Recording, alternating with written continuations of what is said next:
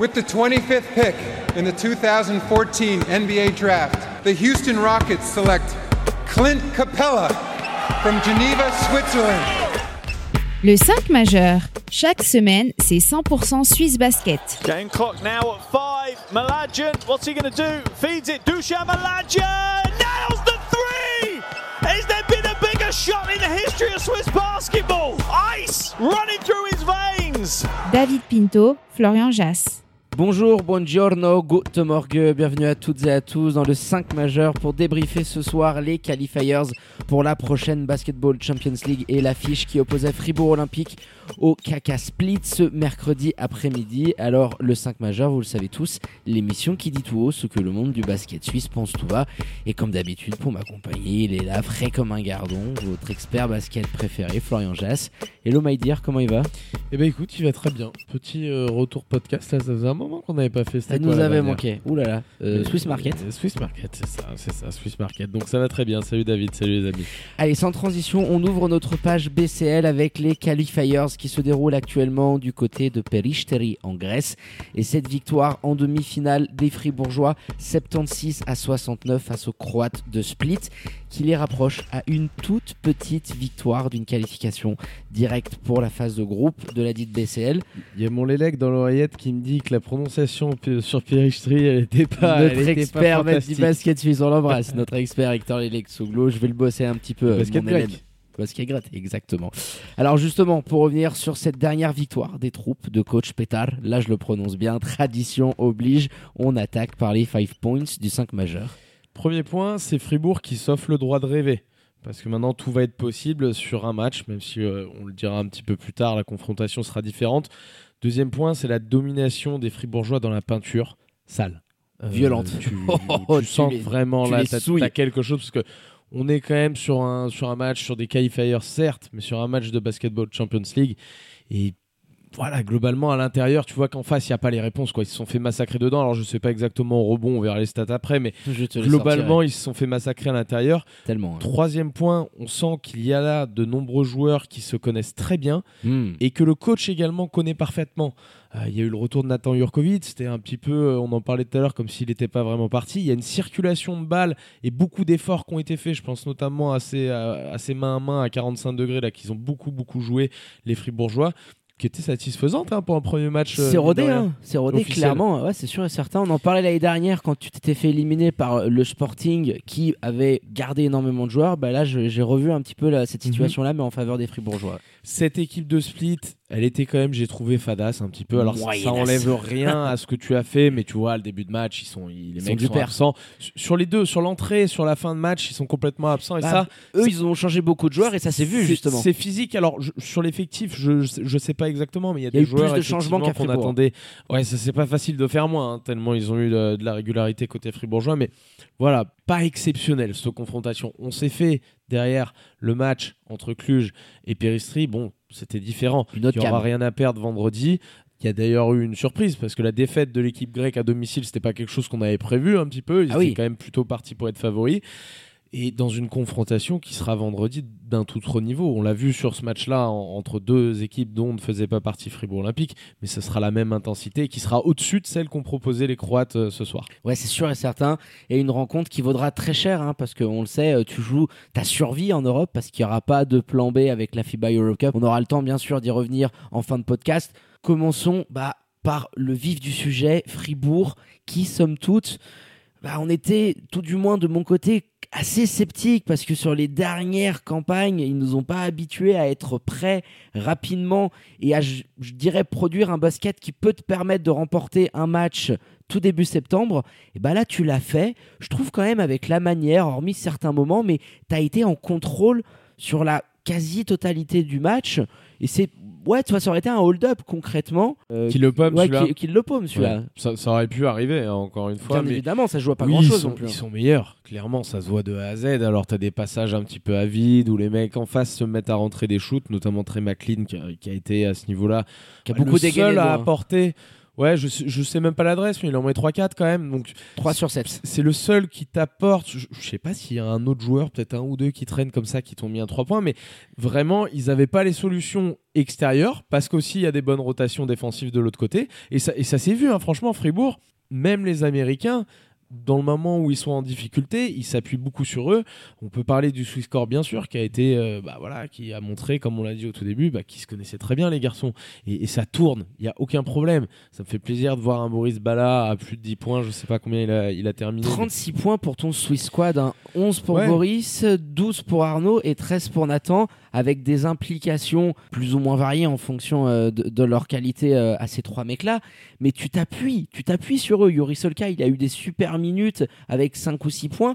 C'est aussi une force aujourd'hui de pouvoir t'appuyer sur tes Suisses et tu sais qu'à côté, tes Américains, sur certaines minutes, ils vont avoir leur coup de chauffe. Tu vois, on pensait notamment à Quincy Diggs, qui est quasiment fantomatique sur ce premier mi-temps. Et bah dans le troisième quart, boum, le bougre. C'est lui qui Il se réveille. avec euh, avec Kwame Mitchell, mais d'une façon différente parce que Kwame Mitchell a très bien montré sur cette rencontre-là, même si statistiquement tu peux, quoi qu'il il est, il est pas loin du double Il est pas loin du double-double parce mais- que sur pick and roll, attention la lecture de Il a hein. clairement montré que voilà, ça allait être le patron et le boss de cette équipe. Des deux côtés du terrain, malgré la petite taille, bah j'étais un petit peu inquiet. Très agressif. Très agressif, Petit exactement. bulldog un petit peu. hein. un petit peu à la Marquis Jackson en, en différent. hein. De toute façon, on aura le temps de le découvrir, Kwame Mitchell. Mais franchement, très équilibré cette équipe-là, avec un upgrade fantastique au niveau de la création. Alors l'année dernière, tu es champion avec Marquis Jackson, mais on avait beaucoup parlé des carences de Fribourg Olympique dans ce domaine. Là, tu as Kwame Mitchell qui va te tenir les rênes un petit peu de cette équipe-là? Et derrière, autour, bah, T'as deux trois zouaves quand même. Quincy Diggs, tu l'as dit, c'est un joueur qui passe à côté de sa première mi-temps, mais on le sait. De Gautreau nous l'avait dit.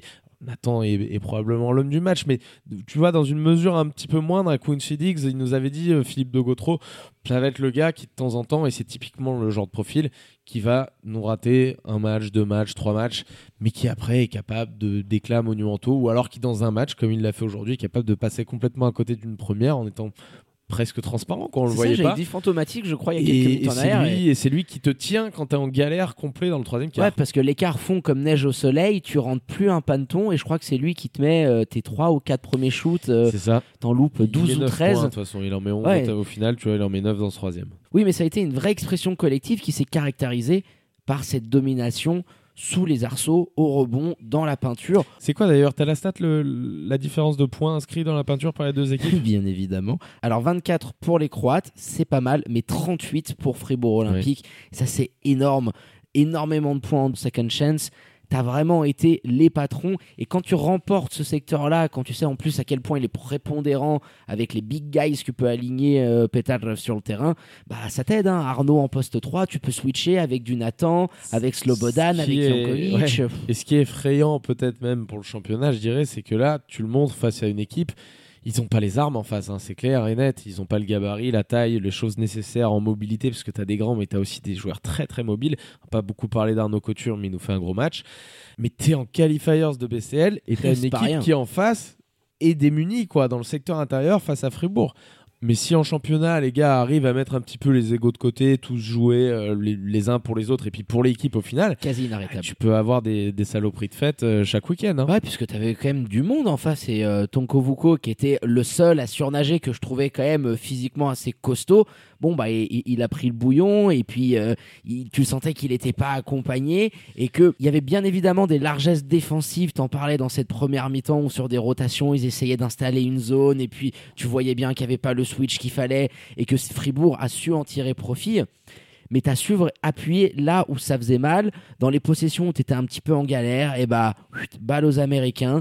Tu l'as dit, le père Kwame, très très intéressant. Va vraiment falloir Mhm. voir comment il peut, je dirais, mettre sa patte sur le jeu de l'équipe parce que c'est le profil de Bon, On a déjà l'Américain. vu que sur tout ce qui se passe dans l'axe au niveau pick and roll, ça passe beaucoup par lui. Quoi. Au final, il y a du mouvement de balle, il y a des choses qui se passent, bien sûr. Et on imagine dit. la progression, tu vois, et quand tu te rends compte de ce qu'il est capable de faire maintenant après quelques entraînements, moi j'aime vraiment Mhm. énormément ce genre de meneur. Ça faisait longtemps qu'on n'avait vraiment pas eu le, le profil, tu sais, scoreur. Là, c'est vraiment le mec qui sur pick and roll dicte ton jeu, le tempo, voit ce que tu vois toi à il la télé. pas, il sera pas tous les week-ends aussi sur le genre de joueur qui est euh, Sani Camparin, un talent un petit peu offensif mais défensivement très limite, talent offensif qui était passé, qui, enfin qui était censé, ce garçon-là, il devait avoir une carrière incroyable. hein. Il était au Real Madrid, il me semble, en U18. Enfin, je sais plus s'il est bosnien ou croate. euh, Je crois qu'il a la deux nationalités, il doit être né à Sarajevo. un truc Ouais, mais voilà, c'est un joueur qui était promis quand même. Alors, il est pas Ah bah foutu, il- il a 22-23 piges, hein, je pense.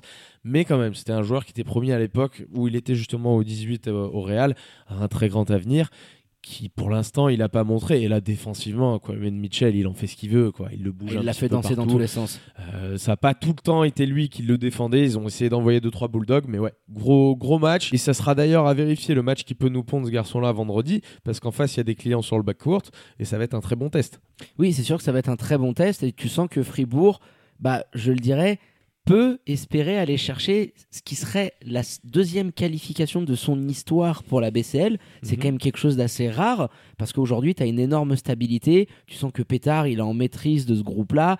On en parlait en off, on aurait aimé avoir un joueur, euh, je pensais à Nathan ou à Boris, pour lui poser cette question-là. Toi, dans quelle mesure le fait aussi de s'être retrouvé quasiment tous cet été avec Ilias Papateodourou, avec tout le coaching staff, tu sens que bah, quand tu bosses comme ça avec un coach de ce niveau-là, tu progresses et tu sens que bah, Fribourg aussi tire les fruits indirectement d'avoir autant d'internationaux bah, qui te permettent début septembre d'avoir une alchimie, quelque chose que les autres équipes n'ont pas et qui peuvent te permettre clairement de rêver parce que tu sens qu'aujourd'hui c'est ce qui se passe et euh, j'étais un petit peu sceptique et après ces 40 minutes tu te dis bon bah voilà euh, ça, ça peut clairement le faire. Il y a quelque chose de très beau à aller chercher en termes d'exposition et puis euh, on a pu euh, l'apprendre hein, chez nos confrères euh, de la Liberté et aussi chez Radio Fribourg Fribourg Olympique en cas d'élimination ce qu'on ne souhaite pas bah, il n'y aura pas de plan B il n'y aura pas de participation en Europe Cup on se désole de ça bien évidemment on l'imagine hein, vous devinez tous c'est par rapport au coût financier qu'impliquerait une participation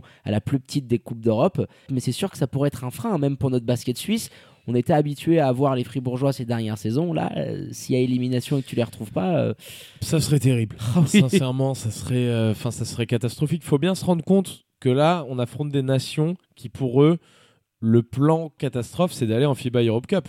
Nous, le plan catastrophe, c'est de pas avoir de représentants sur la scène européenne et ça, ce serait terrible. Après quelques années comme ça, en plus dans une année, tu vois, où on devait en avoir deux, euh, enfin, c'était bien parti pour.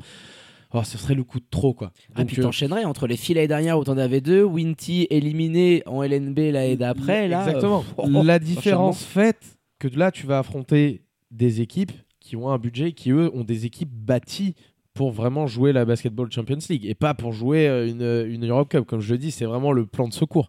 En face, tu as des joueurs, tu auras des Patrick Rijkaard, Tony Katic, des, gars qui ont montré un petit peu déjà, euh, soit sur les saisons précédentes, soit qu'ils ont des grosses, grosses qualités. Et tu en as euh, montagne. Donc forcément, tu vas avoir cet avantage, et on l'a dit, de te connaître un petit peu. Ce qui pourrait te mettre au niveau, c'est sur un match. Les Fribourgeois, ils peuvent tout à fait le faire. Moi, je mets une petite piécette dessus. Je te l'avais dit avant les, avant les Ah, mais qualifs. Je bravo la à sens- toi. hein. je, je la sens bien. Alors, attention, c'est pas fait parce que là, ça va être complètement différent. C'est c'est- c'est bien ce que je suis en train de dire. C'est que tu vas avoir affaire à un tout autre niveau, même si c'est la même compétition, parce que les deux clubs qui étaient là de l'autre côté sont bâtis pour aller jouer ce genre de compétition-là. Ce qui n'était pas forcément le cas de Split. Exactement. Euh, Cluj, quand même, euh, ils sont allés taper euh, les Grecs à domicile. Euh, T'as parlé euh, de Tony Katic, hein, qui a posé euh, 16 pions sur cette rencontre. Il y a du Stewart. Enfin, t'as quand même des, des joueurs qui ont énormément de bagages, de bagou en termes d'américains. Ils sont pas limités à, à, à trois comme peut l'être Fribourg Olympique. Donc, toutes ces petites choses, bon, bah, vont nous amener un match haletant un vendredi. Un save the date, ça sera dans l'après-midi. hein. Euh, la FIBA et la Basketball Champions League doivent encore confirmer l'horaire. On vous communiquera tout ça via nos réseaux sociaux. Mais tu as clairement une carte à jouer. On l'espère, parce qu'une année sans, sans Coupe d'Europe, Ah ça non, va. on n'est pas prêt. C'est la première en plus. On va pouvoir aller suivre tout ça de près. Ah ouais, là on pourrait images. faire tellement de choses. Et puis en plus, tu as un groupe qui pourrait être vraiment être très très costaud avec du lourd. Donc voilà, on dit merde à l'ensemble des joueurs, à si, Pétard et Si jamais il y a élimination, peut-être qu'on fera, un, on fera un petit siège autour du domicile de Philippe Dogotro pour essayer d'aller gratter quelque chose. Voilà, d'aller gratter une petite participation. Mais non, mais il y a la carte, il y a la carte, elle est là, elle est à jouer. Il va falloir qu'ils s'en saisissent, les Fribourgeois. Ils nous ont montré en tout cas euh, soir qu'ils étaient capables de jouer à ce niveau-là, et on espère les voir faire une campagne. Oui, exactement, avec un petit podcast, mon Flo, ce vendredi, on l'espère, avec un ton victorieux. Donc, on vous l'a dit, this Friday, save the date pour la qualification de Fribourg, hein, pour les phases de groupe de la Basketball Champions League. Allez, on termine en beauté. Les remerciements habituels à votre expert basket, Danke, mon Flo, pour la prépa de cette émission. Merci à toi, mon David. Petite bise à Slobo Miljanic. On, on en a pas trop parlé, mais le retour aussi, un petit peu après quelques années où il était parti. C'est marrant de le voir revenir en même temps que Turco, avec qui s'entendent très bien. qui, nous a, qui, nous a, fait un bon petit match, qui apporte des solutions, qui peut écarter le terrain peut-être de manière plus euh, inquiétante pour les défenses adverses que ce que peuvent faire les autres options que tu as sur ces postes euh, dans l'équipe. Oh, je peux pas, je peux pas moins mouiller que cette phrase-là. Je me rencontre en même temps. Et voilà, petite, petite bise, pardon, à Slobo Miljanic. Bise à vous, bien sûr, les amis, et à tout bientôt, mon David. Ciao. À tout bientôt, mon Flo. Ciao. Allez, quant à moi, il ne me reste plus qu'à vous dire de prendre soin de vous. Faites pas trop les foufous. Sortez couverts avec le masque, le certificat Covid et tout ce qui s'ensuit. Et bien évidemment, connectez aux réseaux sociaux de l'émission, à notre site internet également pour ne rien louper de l'actu Swiss Basket et NBA. Très bonne journée à toutes et à tous. Bonne semaine et je vous dis à très bientôt pour un nouvel opus du 5 majeur. Ciao, ciao.